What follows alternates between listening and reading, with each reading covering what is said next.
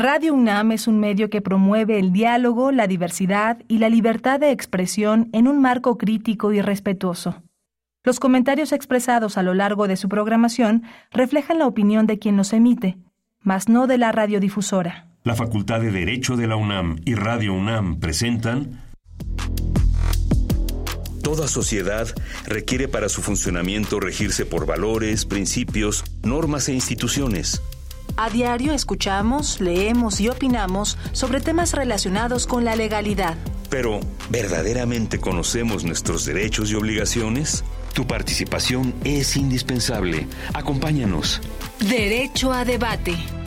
En la cultura de la legalidad participamos todos. Conduce Diego Guerrero.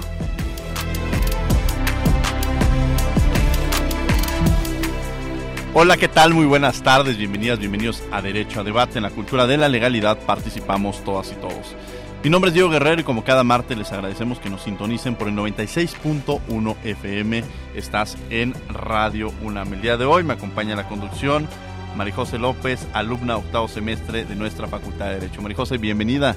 En esta ocasión, en los micrófonos, no en la parte de, producción. La logística. De logística y producción de Derecho a Debate. Bienvenida. Hola Diego, ¿cómo estás? Buenas tardes. Oye, bueno, vamos a platicar hoy de un libro que además nos lleva mucho a esta reflexión de, y visibilizar incluso el camino que han tenido las docentes en nuestra facultad. Yo recuerdo hace muchos años eh, con, la María, con una maestra María del Pilar León Uribe, que me decía que cuando ella estudió la carrera, pues era prácticamente la única alumna que, que, había y que incluso el maestro cuando iba a hacer algún comentario este, relacionado le decía, le pido compañera que se salga del salón porque este, voy a comentarle algo a los alumnos y usted no puede escuchar esto. Entonces, esta era un poco la, la perspectiva que se tenía eh, en la Facultad de Derecho y que afortunadamente no puedo decir que hemos tenido este cambio y que podríamos hablar que ya estamos en un piso, en un piso eh, igualitario, sino todavía falta mucho por alcanzarlo pero pues precisamente lo que nos permiten estos trabajos es visibilizar la importancia de la docencia. María José, platícame, ¿qué sabes sobre este tema? Claro que sí, pues bueno, el día de hoy vamos a hablar sobre el libro El Camino de la Docencia Femenina, el cual ha sido coordinado por la doctora Karina Gómez Frode, en, eh, eh, el que se detalla la trayectoria de diversas académicas de la Facultad de Derecho del UNAM, destacando aspectos como lo son la violencia de género y el feminismo, visto desde una perspectiva de por lo menos tres generaciones, haciendo notar los cambios que ha habido en nuestra sociedad desde una institución educativa tan grande, de tan grande e importante en el país como lo es la Universidad Nacional Autónoma de, Autónoma de México a través de la Facultad de Derecho. A través de la Facultad de Derecho y bueno, tenemos aquí a dos autoras que participan en este libro. ¿Quiénes son, Marijosa? Sí, el día de hoy nos acompaña la doctora Karina Gómez Frode, académica de la Facultad de Derecho. Bienvenida, mi querida doctora Karina Gómez Frode, tenerla aquí en este espacio, aquí en Derecho a Debate.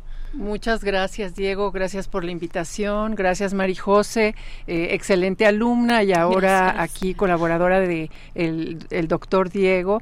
Y bueno, también eh, Alea Suara, mi, mi amiga y eh, muy querida y profesora también de la Facultad de Derecho. Pues eh, sí, estoy muy contenta de, de haber sido la coordinadora de este libro que se llama El Camino de la Docencia Femenina. Eh, no fue mi idea, tengo que ser sincera. Eh, fue la idea de una alumna mía que se llama Samantha Rodríguez Santillán. Eh, a Samantha un día saliendo de un 8M, eh, en que estaba el director de nuestra Facultad de Derecho, el doctor Raúl Contreras Bustamante, había organizado un evento con eh, varias eh, personalidades, todas femeninas, para conmemorar este día importante del 8M.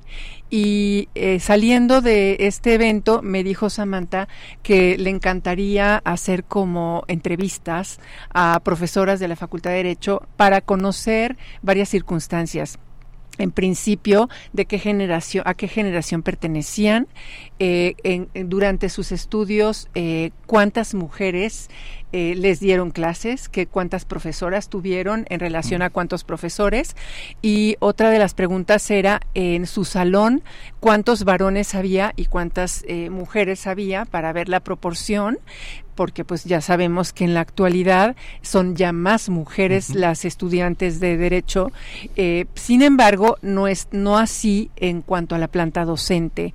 Eh, las mujeres seguimos siendo menos. Eh, yo creo que Ale nos dará el dato exacto de cuántas mujeres somos. Yo pude reunir a 51 profesoras de la Facultad de Derecho en este libro y sin embargo creo que son más de 150, algo así aproximadamente las profesoras que actualmente imparten eh, clases en la UNAM. Eso quiere decir que habría que hacer un tomo 2 y un tomo 3 de este libro. Este libro no tiene un carácter académico en lo más mínimo no tiene esa pretensión, si es, es importante decirlo. Es un libro que eh, es un anecdotario, eh, es decir, sirve como un instrumento de difusión para que además se sepa, como bien lo decía Mari, Marijose, que eh, eh, eh, a, través de las a través del tiempo en las aulas de nuestra facultad de derecho pues ha habido profesoras tan importantes que, que siguen dando clase como por ejemplo Elodia Robles, que si ustedes leen su experiencia, ella participó en muchísimos eh, muchísimos eventos en el Día Internacional de la Mujer en 1975. A partir de ese año se fueron modificando una serie de legislaciones a favor de la equidad y de la igualdad eh, entre hombres y mujeres. Y, sin embargo, eh, ella piensa que la discriminación hacia nosotras sigue existiendo y, y, sigue habiendo eh, un mundo muy machista, muy masculino y que pues seguimos sufriendo eventos de violencia. Y otra de las preguntas que formulamos era si las maestras se consideraban o no feministas. Muchas de ellas eh, se consideran feministas, obviamente. Eh, esa es la posición de nuestra Universidad Nacional Autónoma de México. Sin embargo, hay profesoras que eh, sinceramente se manifiestan en contra de ser feministas porque ellas quizás están identificando que ser feminista tiene que ver con este, estas mujeres extremistas que últimamente en las marchas de 8M pues han hecho destrozo y medio en nuestra ciudad de México y en otras partes de, nuestro país. Y sin embargo, pues eso no es ser feminista. Y, creo que eh, deberíamos de... Quizás este libro nos ayuda un poco a, comprender que no fue fácil para muchas de nosotros y no es fácil todavía eh, estar en un mundo tan masculino.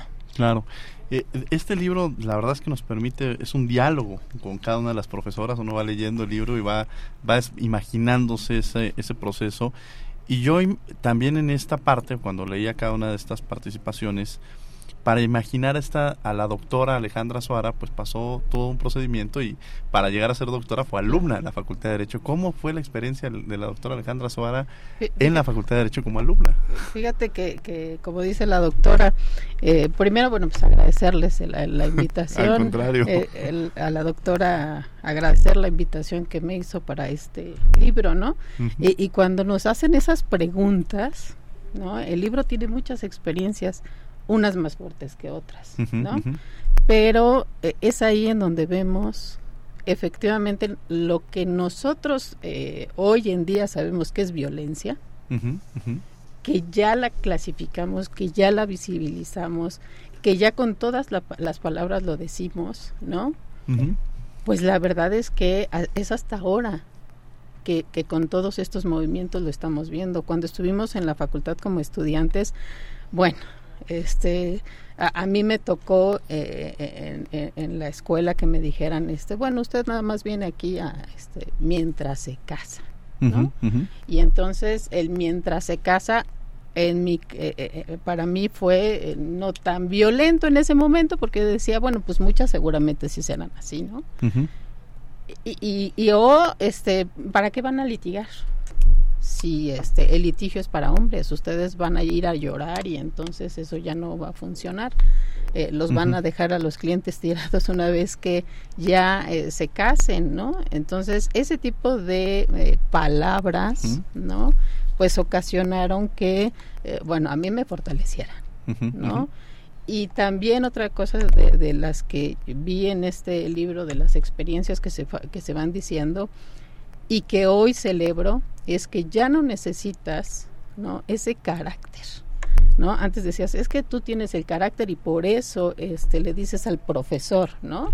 Eh, alguna experiencia que tuve también, que lo digo ahí en el libro, es que bien se ve usted con falda. Sí, que lo comentas. Y entonces, bueno, este, quiero decirles que que a mí, mi mamá sí me, sí me dijo, a ver, mi hijita, este, estos son las violencias, esto no lo tienes que permitir, no con ese nombre, sino esto no lo tienes que permitir. Entonces yo volteé y le dije, yo no vengo a que me vea las piernas, claro. yo vengo a aprender de usted. Por supuesto, eh, eh, en mí no hubo más, más violencia que esa verbal, otras compañeras ahí relatan cuestiones muy duras, ¿no? Que, que vivieron incluso acoso y tal. Y entonces hoy celebro que no sea ¿no? Porque ahora las niñas ya lo dicen más abierto, mis alumnas, ¿no? Ya dicen, es que este profesor y entonces vamos a ir a decirle al jurídico, por ejemplo. Sí, sí, sí. Antes te decían eso y te quedabas, eh, lo más que hacías era una voz fuerte y e imponías un poco el carácter que tenías, ¿no? Hoy no, hoy eso lo celebro, ¿no? Y, bueno, sí es un poco eh, el cómo te van formando, claro, ¿no?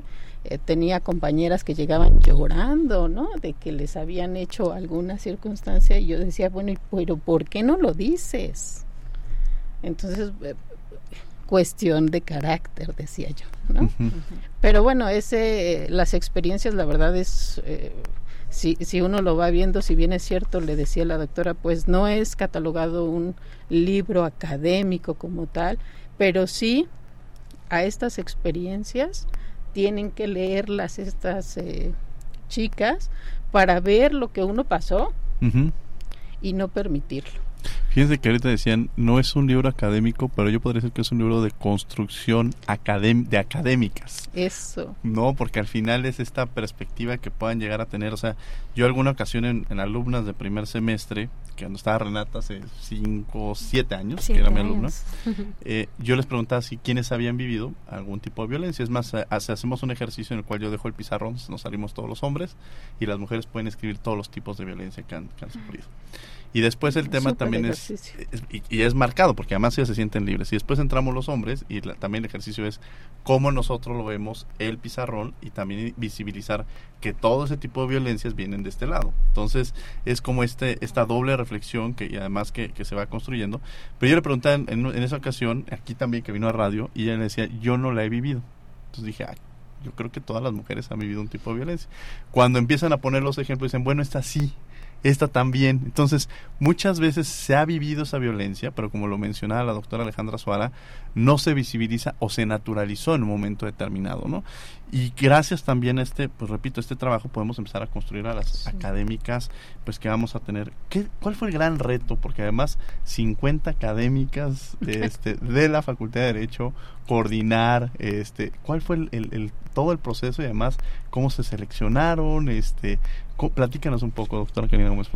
Eh, pues eh, Fíjate que sí eh, eh, hubo aquí una eh, mano mía en el sentido de elegir a mis amigas, a mis compañeras, a, las compañeras que veía yo en los pasillos. Entonces, eh, sí puedo decir eso. Eh, son todas las mujeres eh, docentes que he visto ya desde 1985, que empecé, yo creo que tú no habías nacido, y menos María José, no. tampoco Ale, pero yo ya, yo ya estaba en la facultad, ¿no? Entonces yo, yo empecé a dar clase de teoría política en 1985. Y, había muy pocas profesoras. De, de, hecho, yo aquí relato que yo solamente tuve a cuatro profesoras, de las cuales dos nunca iban.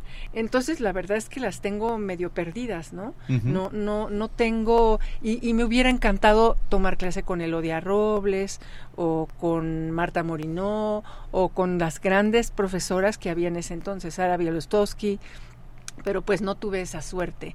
Ahora podemos decir que hay, hay alumnas que dicen, yo quiero tomar con puras mujeres, ¿no? Eh, tampoco es el chiste, porque algún día vamos a dejar de estar hablando de estas cuestiones de género y eso va a ser muy importante. Eh, eh, el no aferrarnos ni a que a un matriarcado ni tampoco no necesitamos eso porque no nos conviene.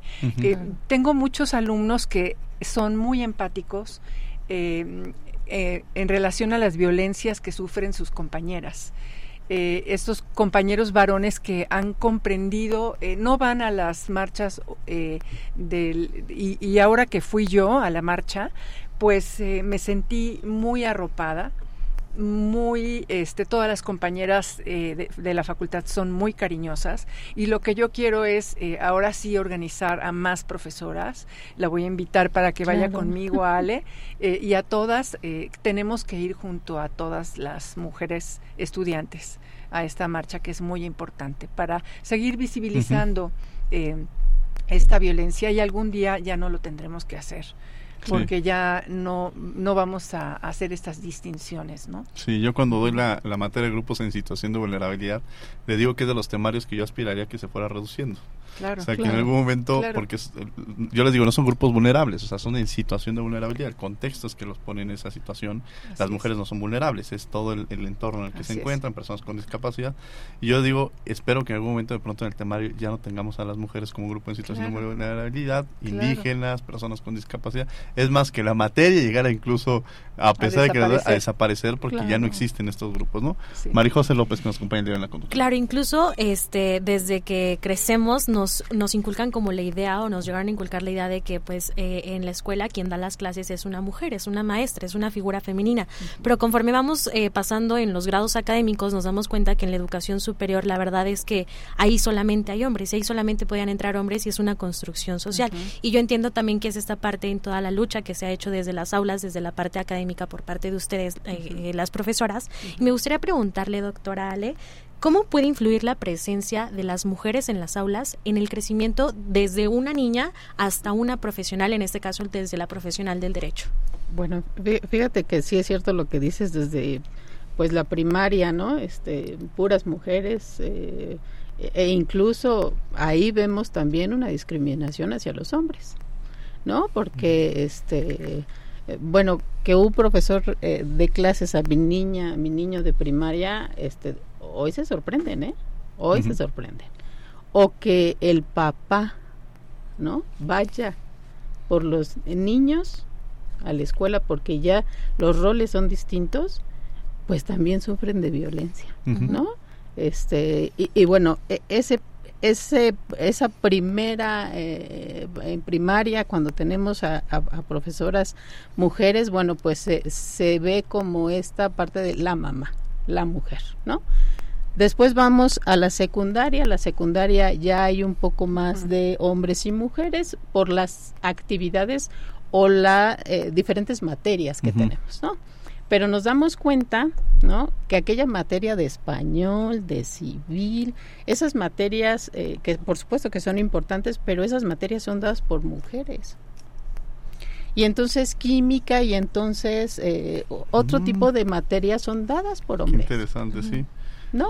Entonces, o sea, ¿cómo vamos viendo que la educación, eso está conformando verdaderamente esas diferencias? O sea, en lugar de que seamos eh, verdaderamente iguales, desde ahí está, está generando como una diferencia. ¿Por qué la maestra de español tiene que ser mujer? ¿O por qué la maestra de civil tiene que ser mujer? Digo, tendría que ser igual, ¿no? Ya se está dando cambios, sí, pero seguimos. Llegamos a la universidad y, bueno, pues sí, la mayoría son hombres, ¿no? A mí me tocaron también en la, en, la facultad pocas mujeres. Hoy hay más, ¿no? Eh, eh, en nuestra planta eh, académica en la, en la, facultad, si bien es cierto no hemos podido superar este porcentaje de mujeres ya estudiando, yo esperaría que sea que fuera una circunstancia generacional. ¿Por qué? Pues porque antes también no había muchas mujeres estudiando, en el caso de nosotros, derecho y en otras muchas materias más. Entonces, yo esperaría que dentro de unos años, que les gusta unos 10 años más, ya estemos un poco eh, parejos. ¿Por qué? Porque estamos viendo hoy muchas más mujeres estudiando y no con esa mentalidad de este voy a llegar a la facultad a ver si encuentro a alguien con quien casarme y me mantenga.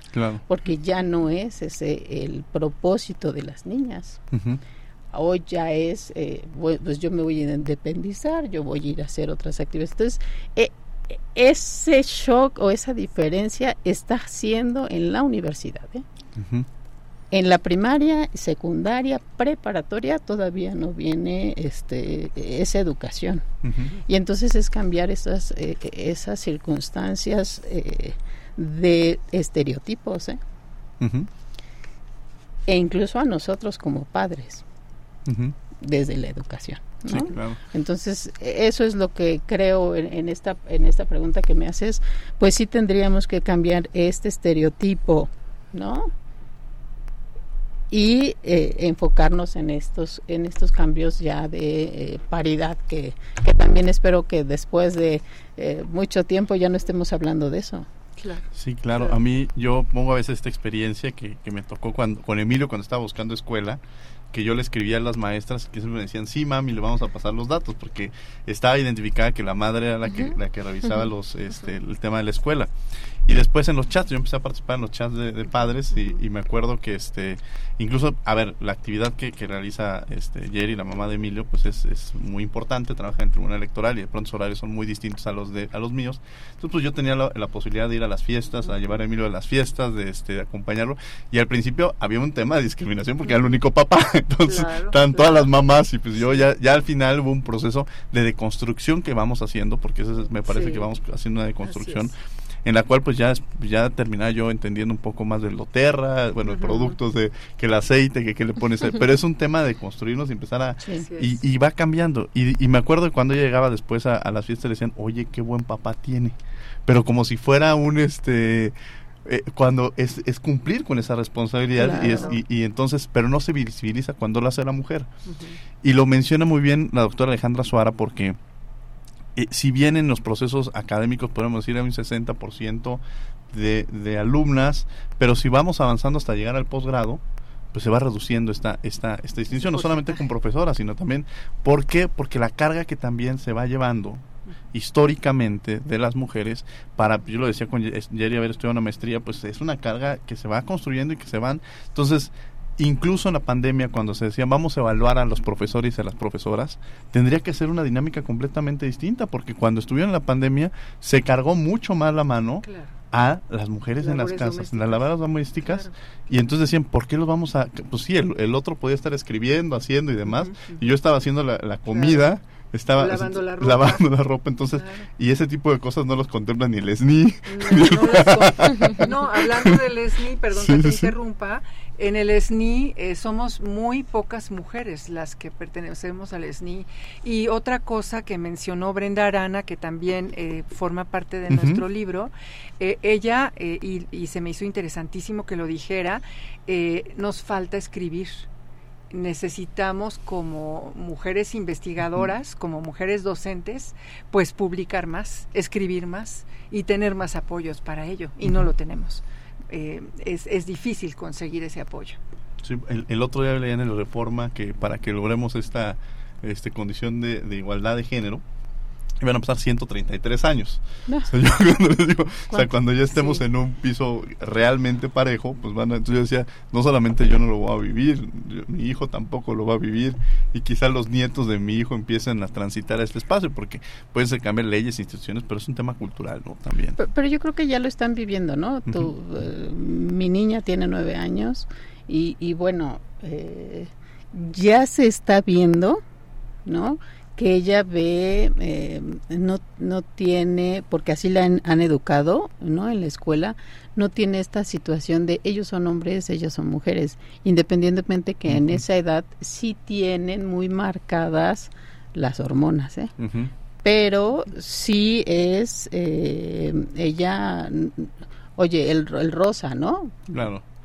Que tiene el rosa, el rosa lo puede usar cualquiera, el azul también ¿no? O sea, e, ese, son pequeñas eh, cuestiones que se están dando en la educación eh, inicial que sí está permitiendo que los niños hoy tengan eh, una visión un poco más paritaria. Eso, eso sí lo he visto yo, pues. Y que justamente también aquí me gustaría abordar como algo que tocó la, la, doctora Karina al principio del programa, es cómo las alumnas somos a veces la fuente de inspiración de nuestras profesoras. Y en este caso también nosotras como alumnas muchas veces recurrimos a las profesoras porque pues son una figura de autoridad en una institución educativa y, a través de su voz puede ser escuchada nuestra voz. Entonces, en este sentido, me gustaría preguntar cuál es el papel o la importancia de la educación en la prevención y la erradicación de la violencia de género dentro de las instituciones educativas. Pues eh, fíjate que, eh, María José, que eh, a raíz de la pandemia, eh, y, hubo muchísimos eventos de violencia y muchas alumnas em, tienen muchos problemas en casa, eso es lo que yo he notado, y también problemas de violencia, porque parecería ser, como dice Diego, nos faltan ciento treinta y tantos años para que haya equidad de género y un trato igualitario. ¿Por qué este, los chicos jóvenes siguen maltratando a sus novias? ¿O por qué sigue habiendo este, ese grado de violencia en las relaciones de pareja? Eh, es preocupante. Y pues yo las veo muy desvalidas, muy necesitaríamos tener más apoyo psicológico en la Facultad de Derecho eh, más, más apoyo de todo tipo, eh, más acompañamiento. Eh, para todas estas chicas. Y bueno, perdón que me salga un poco de la pregunta. regresando a la otra, mi nieto sí tiene un profesor en kinder. En, en el liceo franco franco mexicano eh, él es francés y es feliz dando clase a los de kinder y es hombre, es varón, entonces bueno, me encanta. Eh, también eh, yo siempre pensé, mis hijas yo creo que ya no van a tener esta, esta cuestión de machismo dentro de sus relaciones y parece ser que no, han podido comprender con los maridos, hay que también escoger muy bien, ¿no? las relaciones con las que mm, a veces, eh, bueno, caras vemos, corazones no sabemos. Muchas veces te puedes dar unos trancazos tremendos en la vida, pero bueno, eh, eh, hay que ser inteligentes también para elegir a nuestras parejas, elegir también a nuestras compañías, para que viva la armonía, viva el amor, vivan las relaciones amorosas. Eh, y, mucha educación para identificar estas cuestiones de violencia que antes no identificábamos. Entonces, eso no lo saben las chicas. Quizás necesitaríamos más apoyo psicológico, más cursos en donde se les explique a las chicas y que identifiquen esto, incluso un grupo más poderoso, porque claro, ya tenemos una comisión de equidad de género en la facultad, eh, pero creo que mm, tenemos que reforzarla. Doctora Ale, justamente siempre en las historias como que está el papel del bueno y el malo, pero en este sentido eh, quiero bueno, sí, quiero interpretar que en sí no es que el hombre o que la mujer sean los malos, sino que es la sociedad, a final de cuentas, que se construye con base en los dos. Exactamente. Y justamente en esta parte, muchas veces tachamos que el hombre, em, decimos que el hombre es el enemigo de la mujer, pero realmente es diferente. Y me gustaría tocar un punto que acaba de tocar la doctora Karina, que es la comisión de género, que se ha, se ha entendido como, y de hecho usted lo escribe en el libro, doctora, que es uno de los grandes logros que ha emprendido el director de nuestra Facultad de Derecho, el doctor Raúl Contreras, justamente. Entonces, a mí como alumna, me gustaría saber como un poco sobre esta comisión, doctora. Bueno, yo no la presido, no, no estoy, no tengo el gusto de estar en ella, pero este, bueno, la doctora Sonia es la que la, tiene, la doctora es la secretaria académica de la facultad. Lo cierto es que en ella eh, se han visto muchos temas relacionados con eh, violencias, cursos, este, talleres, conferencias y, y hablando de este, pues no de buenos y malos, sino que así nos educaron, así fueron educados los hombres, así fueron educados las mujeres y entonces vamos transitando bajo esta pues circunstancia de educación, ¿no? Y hoy pues tenemos que reconstruirla, ¿no? Entonces, bueno, e, e, esa parte sí queda claro que no hay buenos y malos, ¿no? Claro. Punto. En el caso de la, de, la, comisión, insisto, pues es una comisión que se está, eh, tiene poco, eh, se está reforzando, está tratando de meter estos, eh, difundiendo temas importantes para que se den cuenta, en este caso estudiantes, hombres y mujeres, ¿no? Y o cualquier persona esté dentro de esta eh, comisión señalando cuáles son los temas que quieren abordar. Además, en la facultad, fíjense que desde que llegó el doctor Contreras, ¿no? Él eh, hizo, el Consejo Técnico es la máxima autoridad en una facultad, ¿no? Es la que determina asuntos importantes dentro de la facultad. Y entonces él dijo, bueno, pues ¿cómo, cómo hacemos para que efectivamente haya una inclusión? Entonces, 50% hombres, 50% mujeres en este consejo técnico. O sea, es un órgano de decisión conformado, ¿no? Por estas dos vertientes y que además eh, sacaron asuntos sumamente importantes.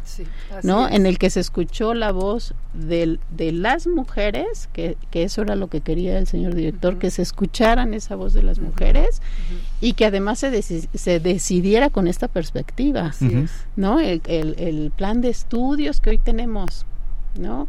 Puede ser criticado, puede ser, eh, por supuesto, observado. Cualquier plan tiene, eh, por supuesto, una circunstancia de mejora, ¿no?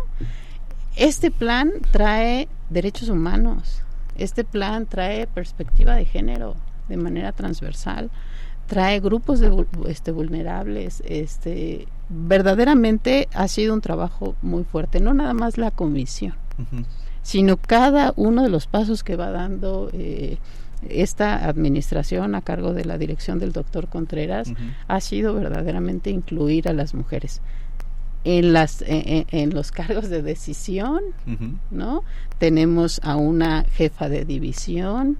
Ya había habido antes no este pero hoy tenemos una jefa de división de este, educación a distancia una jefa de división de posgrado no una secretaria académica una secretaria administrativa no que son cabezas por supuesto, en, el tema de autoridad administrativa, ¿no? Entonces, eh, la verdad es que sí está eh, cambiando y no necesitó, ¿no? Ningún tipo de cuotas. Lo empezaron a hacer porque porque veía esa necesidad de él de hacerlo. Y nosotras por supuesto que somos parte de esto pues lo celebramos no claro. no se ha podido o, o, esta circunstancia que sea mitad mujeres mitad hombres en el sentido de la eh, profesorado o de la planta docente porque insisto creo que existe esta eh, circunstancia de eh, antes había más hombres evidentemente hoy sigue prevaleciendo más hombres, ¿no?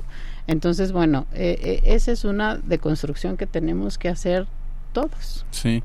Y algo muy importante que menciona, y en referencia también al doctor Raúl Contreras, que tiene mucha sensibilidad en estos temas, incluso la doctora Karina lo menciona en su artículo, es que no necesariamente la violencia, y creo que eso es importante mencionarlo, viene de hombres hacia mujeres.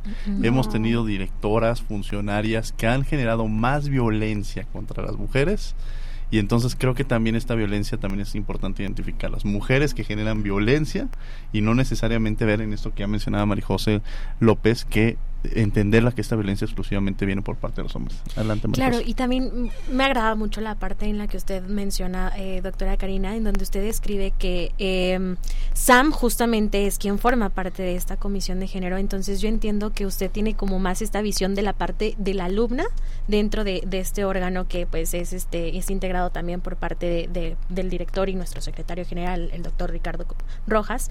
Este, me gustaría como entender esta, esta parte de cómo usted ve que Sam nos eh, le habla a usted de esta comisión. Eh, bueno, ya no forma parte de la comisión porque ya egresó, eh, ya se recibió con una tesis maravillosa, Samantha. Entonces, pues ya dejó de formar parte de esta comisión. siempre estuvo muy orgullosa y ella sí se preocupó por hacer cursos, incluso invitar a Bad Bunny el día que invitaron a Bad Bunny para eh, se llama Bad Bunny verdad el rapero sí. Sí, sí, sí, que hicieron una conferencia en torno a sí, sí, fue un escándalo y, y, estaba llenísimo el auditorio porque yo decía, bueno, a esos eventos iba todo el mundo. Y era muy interesante porque era analizar las letras de sus canciones. Se me hizo genial. Entonces, pues eventos como ese, eh, organizado por la Comisión de Equidad de Género, se me hacen fabulosos, fabulosos. Y, y ese sí lo organizó Sam. Sí, porque pues además los, los temas estos que se tratan, pues es de lo que se está escuchando hoy, ¿no? Claro, y que pues también este tienen muchísimas perspectivas desde donde lo podemos analizar y que justamente son todas estas actividades que se han promovido eh, dentro de la Facultad de Derecho a través pues eh, de la dirección de mujeres, porque son ah, eventos de ah, mujeres para Perdona que te interrumpa. Hay otro evento, hay, hubo varios eventos de análisis de películas también. También. Hay una película que se llamó A través de tu ventana, que es toda romántica, etcétera pero en el momento en que la, la íbamos analizando, íbamos descubriendo los eventos de violencia eh, tan terribles y entonces muchas de las chicas que siempre tenían esa idea romántica del amor romántico salieron casi súper decepcionadas porque era su película favorita ¿Cómo? y dejó de serla en el momento en que ya entramos al análisis de y sobre todo de las conductas presentadas por muchos varones ahí en este caso. Esta parte, que además este libro coadyuva en, la formación de las próximas docentes, la enorme responsabilidad que se tiene al ser profesora de la Facultad de Derecho y en la construcción de las próximas docentes. ¿Ustedes cómo hacen esta motivación con sus alumnas para que, para que tengan este gusan, aquellas que encuentran que tienen ese gusanito por la docencia para, para motivarlas, doctora Alejandra Suara primero? Pues fíjate que este por supuesto, intentar, y no intentar, sino dar una clase eh, que llame la atención, que se enamoren del, de, la materia primero, ¿no? Entonces, eh, yo en mi clase de, procesal civil eh, les empiezo a hablar de que es importante el procesal, este, este enamoramiento de esta materia desde ahí, ¿no? Y ya después tú vas viendo, ¿no? Esta evolución que tienen los alumnos y, y, ya te vas dando cuenta y maestra déjeme exponer no entonces dices ah bueno pues tiene este e, esta tabla de maestra entonces pues adelante expone eh, el tema eh, habla. Y entonces ahí uno va viendo que sí tienen el amor a esta a esta pues yo digo profesión porque tienes en la mano diferentes personalidades diferentes caracteres diferentes formas de ver la vida, ¿no? Y están ahí sentados en el mismo momento, en el mismo sitio, y llamarles la atención a ellos hacia contigo, bueno, pues tienes que ser una, este, yo nunca me siento en mi, en mi escritorio, ¿no? Yo estoy camine y camine y camine, este, para llamarles la atención, para moverlos, para para inyectarles esta, eh, este gusto por, por la materia y que vean también que la docencia, porque muchos dicen, no, es que yo estoy estudiando derecho y luego les gusta el derecho penal porque piensan que con el derecho penal van a ganar mucho dinero, ¿no? Les digo, no, no, no, o sea, hay que centrarnos, ¿no? Y eh, esta materia es divina y además eh, también la docencia te deja muchas satisfacciones como conocer a alumnas eh, brillantes, ¿no? Alumnos brillantes y, y, además las vivencias que te dan, bueno, pues es, es gratificante, ¿no? Y, y ahí vas, eh, intentas, ahí sí yo digo que intentas dejarles ese granito de arena para que ellas después o ellos, los alumnos, pues hagan algo. Yo les, yo les digo con que en mis grupos 40 alumnos, 45, dependiendo del semestre, eh, salgan motivados y contentos la mitad, bueno, yo me siento feliz, ¿no? Y, y, sí, bueno, hemos logrado un poco este, la satisfacción de eso y, que en el camino te digan, maestra, es que yo sí quiero dar esa materia. Claro. Quiero este, algún día ser profesora. Bueno. Ya con, con el 50% que haya aprendido, ¿no? Y que con una que te diga que quiere ser también maestra, bueno, pues yo... Ya hay un avance. Súper contento. Claro, yo la misma pregunta para la doctora Karina Gómez pero con un tema adicional de algo que usted menciona aquí en el libro sobre la fuerte carga, los hijos de las hijas de profesores no me dejaba mentir cuando digo que el hecho de haber sido hija lleva consigo una fuerte carga y compromiso. Sí. Y me parece que, digo, yo tuve la fortuna de ser uno de los últimos grupos del doctor Cipriano Gómez Lara. Eh, incluso usted retoma el, este, el, grupo. A, mí no me tocó el último, el último, sino el penúltimo más bien. Y en alguna ocasión él no fue y usted nos, nos iba a dar la clase. Y con esta pasión que seguramente se transmite, o sea, de alguna manera. Pero siempre hay esta parte de enorme responsabilidad que uno tiene su personalidad. Uno tiene, además usted le ha dado pues una, actual, una actualización, incluso retomando herramientas pues como el cine y esto que permite darle su propio sello característico con esta pasión que viene de casa pero dándole su propio sello. Entonces me gustaría un poco esta parte de la formación de las alumnas, que no quiero dejar esa pregunta fuera, pero también la parte de ser este la, enorme responsabilidad, como así lo dicen, de que no es tan fácil ser la hija de, ¿no? No, no es fácil. Yo se lo preguntaba, que en paz descanse a Héctor Fix Fierro, eh, que fue mi compañero en el colegio alemán, eh, se lo he preguntado a, los hijos de Nava Negrete, a César Nava, a, pues hay muchos que somos hijos y, traemos esa, ese orgullo de, ser hijos de grandes profesores, pero sí es una gran responsabilidad, pero al fin y al cabo no somos iguales, porque siempre eh, lo malo es que se nos quiere comparar. ¿No? Y entonces las comparaciones siempre son muy malas. Y por eso yo al final pongo que pues cada uno va construyendo su propia historia académica, cada uno va eh, aprendiendo mucho y lo que sí te puedo decir es que me da muchísima tristeza que mi padre ya no vio el experimento que yo hacía con el derecho procesal, porque yo no quería ser procesalista. Siempre decía, yo quiero ser una cosa diferente a mi papá. Entonces, por eso yo empecé a dar clases de teoría política. Y, luego, pues, a fuerzas mi papá, como yo litigaba y sí tenía el despacho y toda la cosa, pues mi papá me decía, no, hay una clase de, de teoría general del proceso en el ITAM, tómala.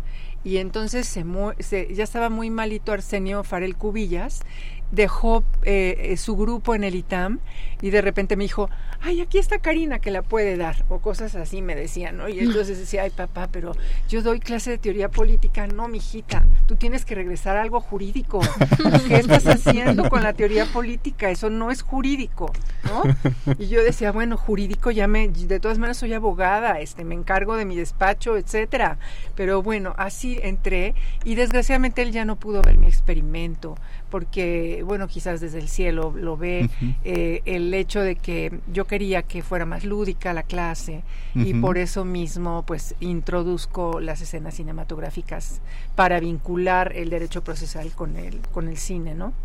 Bueno, entonces sí es una gran responsabilidad, pero siempre lo tengo presente, siempre estaré orgullosa de, de ser hija de don Cipriano Gómez Lara, claro que sí.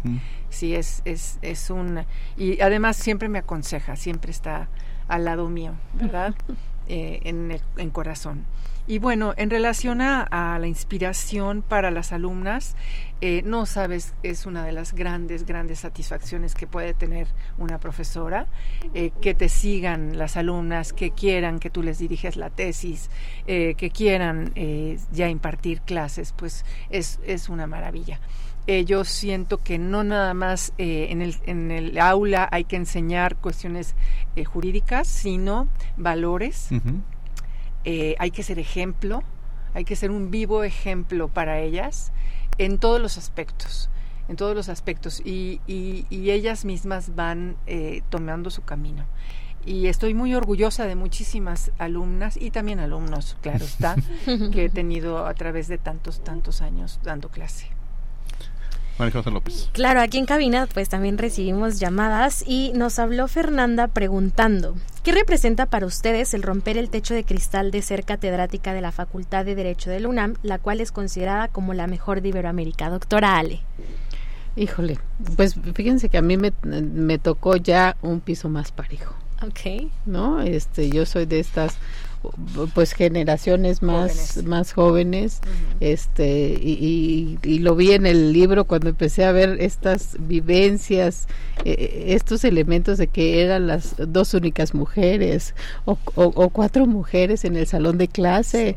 Entonces e, esa esa parte a mí ya me tocó ser un poco de, mayor eh, número de mujeres en el salón de clases. Entonces no rompí estos techos, ya, ya estaba el camino andado. Andado. ¿No? Por eso se llama el camino de la Sí, porque ya, porque ya estaba, ya estaba andado y por supuesto, eh, yo le decía a la, a la, doctora y lo digo ahí en mi libro, ahora nos hace falta hablar de la parte laboral, ¿no? Que ahí es en donde este, empezamos a romper todavía, seguimos rompiendo y dejando cimientos fuertes para las futuras generaciones. Y es principalmente este elemento de ejemplo, ¿no? Fortaleza. Y, bueno, pues e, ese es el, el, el tema que a mí me tocó, que no es tan, tan fuerte como a muchas, pero sí estamos dejando este camino hacia las futuras eh, generaciones, visibilizando el tipo de violencias, eh, diciéndoles que no tienen y que tienen que hablar, ¿no? No deben quedarse callados. Hombres y mujeres, ¿no? Hombres y mujeres. Yo tengo un eh, hijo y una hija. Entonces, bueno, pues este tengo que ser que mi voz escuche y siempre les digo, tu voz se tiene que escuchar. Con mucho respeto, pero se tiene que escuchar. ¿no? Entonces yo creo que eso es, eh, eso es importante y, eso es lo que vamos dejando. Sí, y cambiar los, los interesante esta parte porque al final la deconstrucción se va dando yo siempre les digo a ver cómo pensaba mi padre, pues es un proceso difícil de deconstrucción, o sea, se van generando estas deconstrucciones generacionalmente y que uno aspira a que pues, las futuras generaciones este, vayan cambiando. Yo a veces, y pongo de nuevo el ejemplo siempre de, hasta ya en clases de Emilio, muchas cosas de mi vida cotidiana, pero yo el otro día veía este, que estábamos en su casa y ya nos íbamos y de pronto digo, Emilio, ya nos vamos y veo que él se para y empieza este, a, cerrar las cortinas, a cerrar las ventanas de cinco años, saca la ropa de la lavadora, empieza a colgar la, Entonces, justamente cuando yo se lo platicaba este, a Jerry, le decía, y me dice, claro, pues es que Emilio tiene que asumir esta parte de respons es una deconstrucción de que digo, a ver, Dios, tú tienes que apoyar en la casa, tú tienes que, eres, vives en esta casa y tienes que asumir este tipo de responsabilidades. Y son los cambios de construcción que nos vamos haciendo que lo hacemos en la casa, pero también desde la trinchera de los profesores, pues irlo cambiando. De pronto y yo lo, decía un día con hasta hasta en la oficina y hace rato se los volví a decir pero yo les decía corríjanme cuando les digo niñas no oigan niñas ayúdenme con esto porque a ver no. ustedes son este, están ¿por qué no se le dice igual este eh, a los este a Elías no por ejemplo de, y ellas que también están en esa labor de pronto este tipo y son esas pequeñas microviolencias que se pueden generar y que nos llevan a la deconstrucción. Yo lo reconozco públicamente porque es una deconstrucción Qué bueno. que cuando me doy cuenta de pronto digo ay la volví a decir no pero es pero todos los días tenemos que hacer nosotros también tenemos esos errores todos eh, todos vamos aprendiendo no sí es, es, es este proceso de, de deconstrucción. Y bueno vamos a tener vamos a la última y nos vamos, vamos a, eh, la última nos vamos directo. Sí. A la última nos vamos en la última parte de este programa. Aquí ya no hay preguntas, es para conclusiones, con lo que quieran este cerrar. Empezaríamos con este empezamos con la doctora Karina Gómez Frost. Eh, dijiste algo muy importante que entre algunas profesoras eh, se siguen comportando a veces como varones y siguen siendo violentas en contra de las mujeres en contra de mujeres profesoras. Y eso es lo que tenemos también que visibilizar. Y hay una, un concepto que se llama sororidad. No sé si lo has oído. El, ser sororas. El ser sororas eh, entre nosotras. El ser compañeras. El no tenernos envidia. Eh, porque eso también se da con bastante frecuencia. Eh, y, y, entonces, pues así no vamos a poder construir un mundo mejor. Entonces, ¿cómo lograr esa sororidad entre nosotras, las profesoras de la Facultad de Derecho? Eso habrá que, plantearlo y habrá que difundirlo para que estemos orgullosas del, desarrollo que cada una de nosotras tenga, que estemos además eh, orgullosas y muy contentas si, si, cada una de nosotras va eh, publicando, va participando en eventos académicos, qué maravilla, hay que apoyarnos entre nosotras y no meternos el pie. Claro, claro esta parte. La última nos vamos, la última nos vamos con la doctora Pues eh, este libro habla efectivamente de sororidad, ¿no? Léanlo, disfrútenlo, este, vean estas experiencias para que no se repitan, para que no eh, caigamos en este eh, juego de las microviolencias o de cualquier tipo de violencias. Léanlo, chequen que sus maestras son este, de carne y hueso, ¿no? que, tenemos mucho que aprender, mucho que eh, pues tratar de ver y educarnos nuevamente si, si fuera necesario, ¿no? Y, y que sea un libro, sí, de consulta, de cúmulo de experiencias, para que no lo, no lo hagamos. Muchas veces dicen, eh, no, no, hasta que no te pasa a ti es como entiendes pero no, no tenemos que pasar por violencias para entender. ¿No? Tenemos que leer esto como, eh, de verdad yo no he encontrado un libro como este y por eso estoy tan feliz de haber participado. Léanlo, disfrútenlo y tomen esas experiencias para no pasarlas. La última, la última nos vamos, Marijos, algo con lo que quieras hablar. Claro que sí. La verdad es que leyendo este libro me sentí, además de identificada, también me sentí arropada porque dije, no solamente me ha pasado a mí, también le ha pasado a las grandes profesoras que en su momento vi a una doctora Karina Gómez, a una doctora Alejandra Suara, a una doctora Lourdes Marleca, a una doctora Griselda, diciendo, yo en algún momento quiero ser como ellas. Y yo sé que en algún momento voy a lograr hacer como ustedes y también así como ustedes han extendido la mano a sus alumnas y alumnos, pues también en su momento a mí me va a tocar hacerlo. Esa, esa parte de responsabilidad, qué bonito que lo digas. Yo voy a retomar algo que una vez dijo Marijose en el programa de televisión y es cuando yo entrevisté al, doctor este Marco Antonio Pérez de los Reyes. Entonces yo le decía recibir a mi maestro que me recibió en la facultad y entrevistarlo y Marijose dijo, yo algún día a ti te voy a entrevistar. Entonces yo soy un convencido que precisamente esas, esas cambios generacionales se van dando. Se va pasando que se va pasando. Incluso el programa, pues el mes pasado fue un mes para mí muy complicado y pues la conducción era la primera de, siete años que, que, soltaba, entonces unos programas vino Elías, otros programas fue María José quienes estuvieron conduciendo y creo que esas son las, eh, las enormes labores y, y, responsabilidades que tenemos como profesores. Yo les agradezco mucho que han estado con nosotros. Muchas gracias, doctora. Gracias, Diego. gracias, Marijo. gracias, gracias, Ale. Gracias, doctora. Gracias a, los dos también. Muchas gracias por este programa. Muchas gracias, mi querida este, doctora Alejandra Suárez. Ha sido un privilegio también tenerla aquí en los micrófonos de Radio NAM y poder compartir y conocer un poco sobre esta importante función que tienen las docentes, la visibilización de las docentes en nuestra Facultad de Derecho. María José López, muchas gracias por haber estado con nosotros. muchísimas gracias a ti, doctor Diego, por invitarme. Bueno, pues eh, eh, hay que decir que se autoinvitó también María José porque ella coordina el programa. Ah, Entonces más bien dice, me, me autofelicito.